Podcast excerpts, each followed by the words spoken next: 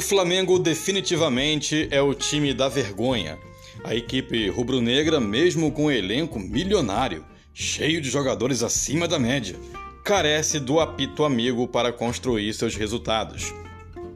No clássico de ontem, no Maracanã, em jogo válido pela 12ª rodada do Campeonato Brasileiro, o time da Gávea contou com a ajuda da arbitragem para poder conseguir vencer a frágil e modesta equipe do Botafogo. Diante de um Maracanã repleto, claro, com o mando de campo rubro-negro, a torcida do Flamengo foi humilhada. Sim, meus amigos, foi humilhada mais uma vez pelo poder do apito. Eu digo humilhada por quê? Pois para vencer, a forte equipe do Flamengo precisou escancaradamente do apoio do apito do árbitro paulista.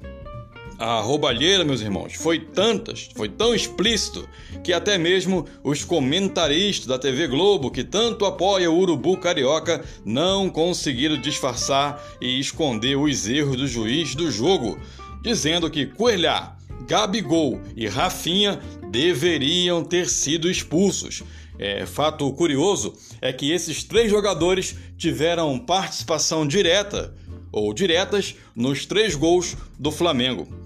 O Botafogo saiu na frente, com um gol de cabeça de Cícero em cobrança de escanteio. Alguns minutos depois, o Gabigol, que já tinha amarelo, ele chutou a bandeirinha, que era passivo do segundo amarelo e, consequentemente, o levaria à expulsão.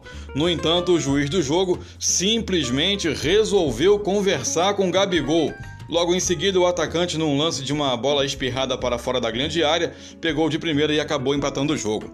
Depois, mais um lance polêmico. Cuejar atingiu por trás o tornozelo de Massinho e nem amarelo o jogador recebeu. Ou seja, era um caso de expulsão direta, mas o juiz do jogo preferiu ignorar. Mais tarde, outro lance polêmico. Rafinha deu uma tesoura por baixo numa entrada violenta no atacante do Botafogo. E adivinhem, dois segundinhos para você. Pois é, positivo, é isso aí mesmo. Ele já tinha amarelo e o juiz do apito simplesmente resolveu fechar os olhos para o lance. O fato é, repito, que esses três jogadores já deveriam ter sido expulsos, não deveriam estar mais em campo, e foram eles que diretamente ajudaram a construir o resultado no estádio. Valentemente o Botafogo lutou, se entregou, guerreou, mas é muito difícil vencer um jogo onde o juiz, que deveria ser imparcial, se comporta de maneira tendenciosa para beneficiar um lado e prejudicar o outro. O Flamengo, meus amigos, com o plantel que tem, com esse plantel que possui, não precisaria em nada desses desvaneios propositais do apito amigo. Uma coisa, uma coisa, uma coisa, uma coisa eu sei, meus amigos pessoa de caráter reto e íntegro, não comemora tal vitória. Poderia ser, sim, ser grato pelos três pontos, mas vibrar com uma vitória dessas só se tiver um sério desvio de caráter. Não se trata de ser o Botafogo, se trata que esse preciosismo, favorecimento em prol do Flamengo, que se mantém principalmente desde a década de 80 para cá, já passou da hora de acabar. Torcedores são lesados, pagam ingressos e caros para verem o seu time jogar, fazem assinatura de TVs, etc. E são literalmente lesados por um sistema corrupto e operante no futebol brasileiro.